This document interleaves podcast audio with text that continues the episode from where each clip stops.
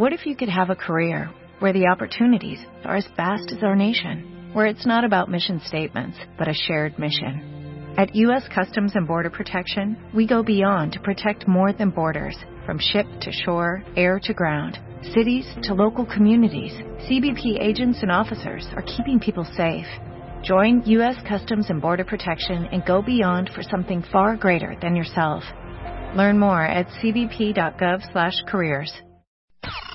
128 cosas que tienes que dejar de hacer este 2016. Deja de buscar la felicidad en algo o en alguien. Deja de perder el tiempo en internet. Deja de andar a mil por hora todo el día. Deja de pensar que no estás listo. Deja de asfixiar a tu pareja. Deja de rogarle a quien no te pela. Deja de sentarte con la cartera en la nalga. Deja de tragar como una boa. Lo que ya no hay que hacer right now. Revista MOA. Las 128 cosas que tienes que dejar de hacer en 2016. Más, cómo acoplarte sexualmente en pareja. Las virtudes de ser introvertido. Deja de arrastrar tu pasado. Aprende a soltar. Más 160 páginas de amor, ciencia, salud, fuerza e inspiración para este 2016.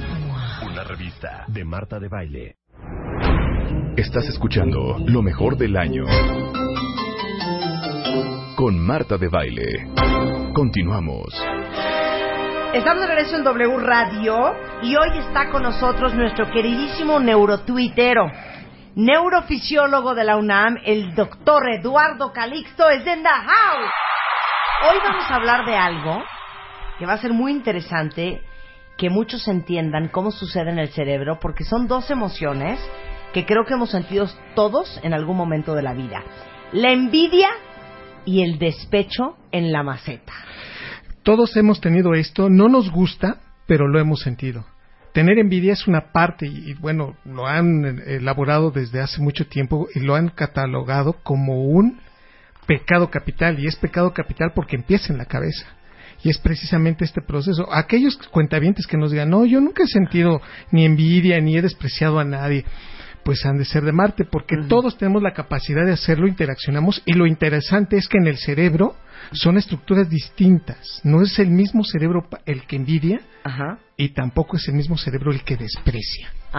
Y en consecuencia, nosotros sentimos envidia porque realmente todos los seres, y en este, en este punto, la gran mayoría de los mamíferos y de los animales generan este proceso. Envidian, por ejemplo, los simios.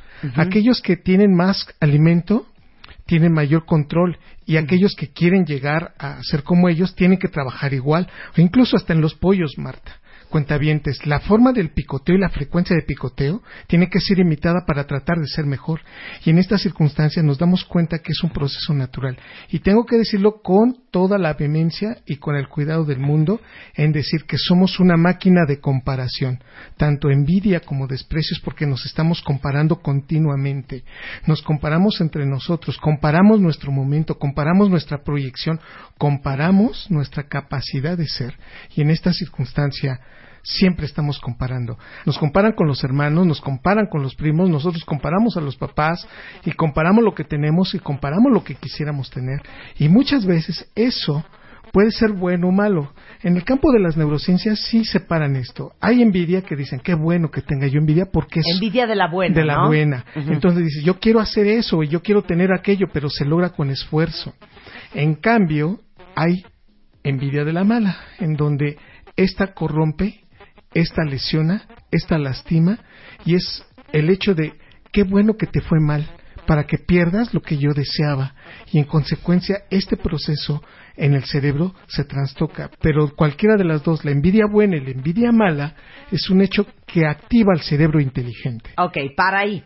La envidia benigna sería me gustaría tener lo que esa persona tiene. De hecho, hay una palabra eh, para este tipo de envidia que se dice, por ejemplo, en holandés, Schadenfreude, que denota querer emular o algo que te inspira o algo que te motiva para ser mejor. Esa sería la envidia de la buena. Totalmente. Qué padre coche trae ese chavo. Me moriría por tener uno, me voy a poner a chambear. La envidia de la mala es, me gustaría que ese cuate no tuviera ese coche. Por supuesto, y, y siento mucho placer si ese coche se lo roban o lo choca o se lo rayan y entonces dice uno, caray, este tipo de circunstancia por momentos se pierde. la alegría de la, por la desgracia ajena. Por supuesto. Ahora, ¿qué parte se prende en el cerebro cuando sentimos envidia buena y qué parte se prende cuando sentimos envidia mala? Muy bien, la parte del cerebro que se activa es la corteza prefrontal, la corteza inteligente, la corteza objetiva, la corteza proyectiva, la de las funciones cerebrales superiores.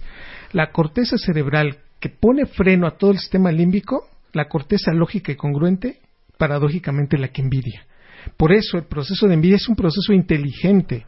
Cuando alguien nos diga, es que eres un envidioso, mira, por ahí hay algo de inteligencia en ese individuo. Activa también la corteza del giro del cíngulo. Esta corteza que activa dolor, que procesa dolor, pero también interactúa con la activa, o sea, que hace el proceso inteligente de muchas de las caras que vemos. Es decir, si yo veo que alguien no me está haciendo caso, yo hago lo posible para que me haga caso. Y si alguien está llorando, yo me pongo triste porque está llorando. Y si alguien tiene miedo, lo abrazo para tratar de empatar emotivamente. Eso hace el giro del símbolo. Por lo tanto, el proceso de envidia es un proceso que si se proyecta positivamente, es un proceso positivo. Y eso es algo que en este punto, en el campo de las neurociencias, queremos tratar de quitarlo, desmitificar. No es malo sentir envidia, tenemos el procesamiento para sentirlo. Por lo tanto, tener envidia es una condición neuroanatómica que se favorece con la inteligencia humana. Ahora, de este proceso, si no se logra conceptualizar, si no logramos obtener, si no logro el coche, si no logro el puesto, si no logro más de lo que yo había proyectado, entonces se activa la parte menos evolutiva de nuestro cerebro. Y entonces se activa la amígdala cerebral y se activan los ganglios basales. Esto ya está muy bien estudiado y entonces entendemos que la parte ya descontrolada de la envidia es un proceso poco inteligente. Es decir, que la primera parte del proceso proyectivo es inteligente, es objetivo, es analítico y la segunda parte es razonado. Y la segunda parte en donde ya me corroe, me rompe y me hace sentirme mal es la parte menos evolucionada de nuestro cerebro. Por lo tanto, envidiamos, sí, y tenemos esa capacidad de hacerlo. El control es lo que nos hace hacerlo diferente de los animales. Por eso, en la escala filogenética, esta corteza prefrontal nos hizo humanos, nos hizo inteligentes, nos hizo extraordinarios, pero también nos hizo envidiosos. Ok. El desprecio. Bueno, el desprecio. Fíjate, amigos, cuentavientes, tengo que decir claramente, el desprecio es un proceso que se activa en la parte menos evolucionada del cerebro. Directamente, el desprecio viene de una activación del sistema límbico. Y lo que es interesante, el desprecio se inicia con la amígdala cerebral. Pero aquí no con el córtex prefrontal, no con la, parte inteligente. No. Y aquí debo de hacer un, preámbulo y un marco a esto. Todos tenemos la capacidad de despreciar y de sentir que no empatamos con alguien. Eso no está mal, y lo digo nuevamente y con mucho cuidado. La gran mayoría de nosotros sentimos pena es más, si yo le digo a alguien en este momento, si hago el cuestionamiento, ¿has sentido desprecio por alguien? El 95% de la población de este planeta dice no. Ah, yo sí. ¿Tú, Rebeca, has sentido desprecio? Yo sí también. Totalmente. Bueno, no nos gusta sentirlo, no nos gusta reconocerlo. Si tú le dices a alguien que ha sentido envidia, el 78% de, las, de la población de este mundo acepta haber sentido envidia, ah, pero el 95% niega haber sentido desprecio. Y el desprecio, desafortunadamente, se inicia en una parte del cerebro que no es inteligente, que se activa sin ser consciente y que evidentemente nuestro cerebro hace comparaciones. Y de nuevo viene la máquina de la comparación, que, es la magia de nuestro cerebro. Cuando vemos a una persona, y este estudio muy bien desarrollado en Estados Unidos, indica claramente dos puntos. Una persona que está sucia es igual que tú. Una persona que tiene el pelo largo, la barba larga, las uñas largas, es decir, Todas las faneras o lo que se considera como crecimiento corporal largo se considera despreciable. Es algo muy interesante para el cerebro, como, como, si lo considerara sucio. Y entonces ante la suciedad, al poco evento, digamos, económico que pueda compararse contigo, el cerebro genera desprecio. De nuevo, muchos cuentavientes en este momento van a decir, no, que nos muestre, que nos dé la evidencia. Yo con todo gusto comparto el artículo de donde ha salido esta información, pero es muy claro que el procesamiento de sentir desprecio es cuando tú te comparas y te sientes superior a alguien. Y ante esta circunstancia el cerebro lo tiene y lo capacita y lo fomenta. Ahora, compararse es totalmente natural. Totalmente. Porque te dice quiénes somos, dónde estás. Sí. Eh, ¿Qué más? Eh, nos aporta información acerca de nosotros mismos. Sí. Incluso es una, un favorecedor de la apertura de tu autoestima. Si tú no tienes este proceso, prácticamente y gradualmente estás tratando de ser igualitario.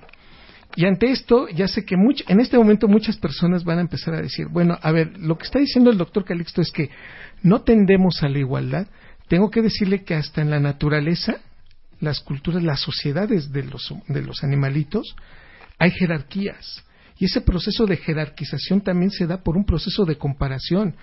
Los animales con más volumen son los más superiores. Los animales con más testosterona, con más volumen, son los que dominan.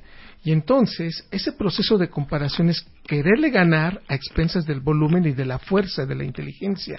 Bueno, nosotros no escapamos de esto. Hay un estudio maravilloso en Estados Unidos en el que indica que en los últimos 10 años la sociedad norteamericana es la sociedad más desigual a nivel mundial en donde es una de las económicamente más fuertes, se encuentra también la pobreza más grande. Y sin embargo, la tendencia a equipararse ha sido muy poca, muy breve. Con esta circunstancia lo que estamos diciendo es que los pobres, muy pobres en Estados Unidos, se comparan con los ricos, muy ricos, que son muy ricos en todo el mundo, y esta circunstancia ellos la ven con mayor, digamos, con mayor fineza y mayor contundencia. Cuando se hace o sea, entre los países desarrollados, Estados Unidos es el que tiene mayor desigualdad. O sea, el sueldo de un trabajador medio es 185 veces menor al de una persona con mucho dinero. No, bueno. Imagínate nada más lo que esto provoca como envidia para la gente que se siente inferior. Y el proceso ya está brecha tan grande que cada vez puede ser mayor, ¿sí? aunque se, existe una, una recuperación económica y aunque el que tiene el sueldo mayor ve muy lejos a estas personas y son culturas en donde se ve muchísimo la envidia y el desprecio. Y esta circunstancia es que los que somos, digamos, despreciadores, cuando se activa nuestro cerebro despreciador, este cerebro inequitativo, este cerebro que dice no eres igual a mí, lo hace con una activación de las regiones del cerebro que activan el asco. Y lo digo con mucho cuidado. Entonces, nosotros sentimos asco por la activación de la amígdala cerebral, de la ínsula y parte del hipocampo, porque nos recuerda cosas que no nos gusta. Entonces, de ahí que nos dicen, es que me das asco, es en realidad es parte de un proceso de desprecio. Y es una situación muy fuerte, pero neuroanatómicamente están en lo correcto, están en lo cierto. Si nos pasamos a una parte del resonador magnético y vemos la activación del cerebro que se da cuando vemos a una persona que no nos cae bien o que despreciamos, y después olemos un... Vomitada. Por ejemplo, o popis, en ese momento se activan las mismas zonas. Entonces no es algo que lo hagamos conscientemente, es un proceso natural que tiene el cerebro. Y entonces tú dices, ¿y eso para qué? Evidentemente tratamos de protegernos, tratamos de hacer y circunscribir desde el punto de vista filogenético, comportarnos de una manera en donde solamente aceptamos a personas que sentimos de la misma categoría que nosotros. Lo que estoy diciendo y estoy tratando de hacer con esto ni es una explicación clasista, ni es justificación de nada, es que tenemos esa capacidad y que gradualmente vamos desarrollando una atenuación de estos eventos durante la vida. Si nosotros lo vemos en niños que no, tiene, no se tiene mucha corteza prefrontal, los niños la envidia es distinta y el proceso de, de, rechazo es muchísimo más evidente. Los niños son capaces de rechazar con mayor interacción y con mayor vehemencia que un adulto. más, claro. Por supuesto. Sí. Eso te iba yo a preguntar. Por eso dicen que los niños son crueles. Totalmente. Porque estos procesos los tienen totalmente, vamos, influenciados, directamente desarrollados con una parte del cerebro que todavía va a tardar por mucho tiempo para llegar a tratar de modularse. Y a madurar, claro. Y a madurar. Por lo tanto, aquí hay varios, varias observaciones muy puntuales. Por ejemplo, ¿para qué nos comparamos en la vida? Nos, nos comparamos para incrementar nuestra autoestima. Y esto es muy importante en las primeras etapas en la vida. Un niño aprende a comparar aproximadamente desde los cuatro años, pero esto es consolidado después de los ocho y se manifiesta muy bien en las etapas ya cuando tiene 15 a 20 años. El segundo punto es que nos aporte información acerca de cómo podemos ayudarnos a mejorar. Entonces vamos a tomar esta información porque evidentemente muchos a estas alturas del programa esperemos que no le hayan cambiado, Marta, queridos No, cuentavientes. no, de ninguna pero manera. El punto en concreto es que si esto lo tenemos es para mejorar en la vida, no para que nos mantengamos siempre. El hecho de estarnos comparando significa que tenemos o tendemos a aspirar a algo mejor. Sí, pa- parámetro. Sí. Pues parámetro, referencia. ¿sí? Y entonces, el otro punto es también aprender, si nos conocemos, tenemos mayor capacidad de control. Y entonces nos convertimos socialmente en personas que nos adaptamos mejor a nuestro entorno. El hecho de estar envidiando no es bueno. De hecho, si nos, paramos a- nos pasamos al proceso del rechazo, esto quiere decir que esto genera muchísima hostil- hostilidad alrededor de nosotros.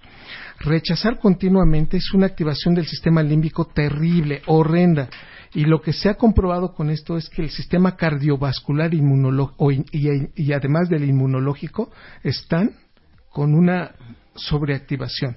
Lo voy a decir de una manera importante para tratar de- de- de que se entienda esto.